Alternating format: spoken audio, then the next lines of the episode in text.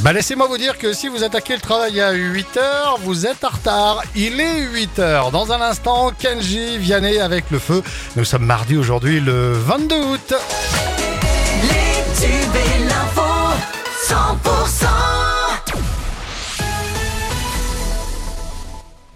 Bonjour à tous, la canicule. Aujourd'hui, quatre départements sont en rouge dans notre pays, 49 en orange de la Vendée aux Pyrénées-Orientales et du Bas-Rhin à la Haute-Corse.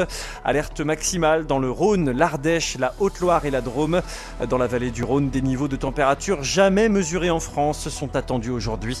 Dans l'Hérault, la vigilance reste orange ce mardi.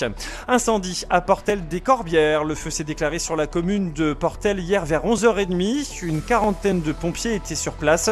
À midi 20, les soldats du feu ont ajouté qu'un hectare de végétation était déjà parti en fumée. Les engins avaient des difficultés d'accès. Vers 14h, le sinistre était maîtrisé grâce notamment à 11 largages de bombardiers d'eau. À Lecat, une personne blessée gravement dans un accident. L'accident s'est produit vers minuit dans la nuit de dimanche à lundi sur l'avenue du Roussillon.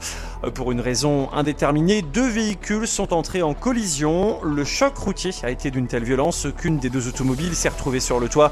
Une personne blessée gravement a été transportée vers le centre hospitalier de Perpignan, ainsi que deux autres individus blessés légèrement. En arrêt cardiaque, un touriste sauvé grâce à une belle chaîne des secours. L'homme de 67 ans s'est effondré, victime d'une attaque samedi à 7. La victime a été prise en charge rapidement grâce à un passant qui s'est immédiatement lancé dans un massage cardiaque. Des policiers municipaux en patrouille dans le secteur ont pris le relais. L'homme a pu être ranimé et évacué vers le centre hospitalier Arnaud de Villeneuve à Montpellier.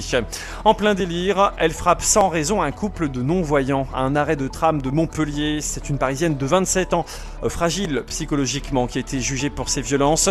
L'agression du couple malvoyant remonte au 20 juin. Bien que reconnue coupable, la prévenue a été déclarée irresponsable pénalement. Pour autant, civilement, elle a été condamnée à verser 2300 euros au couple, auquel il faudra ajouter 1000 euros de frais d'avocat. Une agression avec un cric dans les rues de Narbonne. L'agression a eu lieu dans la nuit de samedi à dimanche. Un SDF a reçu un coup de cric de la part d'un autre SDF. La victime transportée au centre hospitalier de Narbonne souffre d'une double fracture aux vertèbres et aux lombaires. Le suspect a été interpellé. Selon les forces de l'ordre, ce dernier était au moment des faits. Au Kellar, Roule Contact est de retour avec ses animations. Après une petite pause, l'atelier sera présent devant la médiathèque aujourd'hui. Euh, Ce sera de 15h30 à 18h30. Euh, Pour l'occasion, les participants de l'atelier précédent ont choisi d'organiser un goûter partagé et un karaoké. Le public est invité à se retrouver à partir de 3h30 cet après-midi, soit avec quelque chose à grignoter, soit une boisson à partager, ou avec une idée de musique pour faire remuer corps et cordes vocales. Le cyclo-club à l'assaut du col du Lérac, ce sera samedi. Le club de Bédarieux organise la première montée chronométrée du col du Lérac. Les participants attendus seront âgés de 14 ans pour les plus jeunes et jusqu'à plus de 75 ans pour les plus âgés. Ce sera l'occasion de faire découvrir les routes de la région et ses paysages magnifiques. Départ prévu à 10h30 du plateau Sainte-Barbe à Graisse-Sac.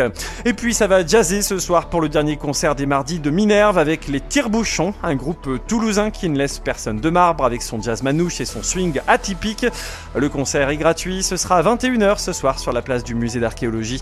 Une petite restauration avec des grillades et un bar à vin seront mises en place dès 20h. L'actualité nationale, une bonne nouvelle, la sécheresse est actuellement à son plus bas niveau et ce malgré la canicule.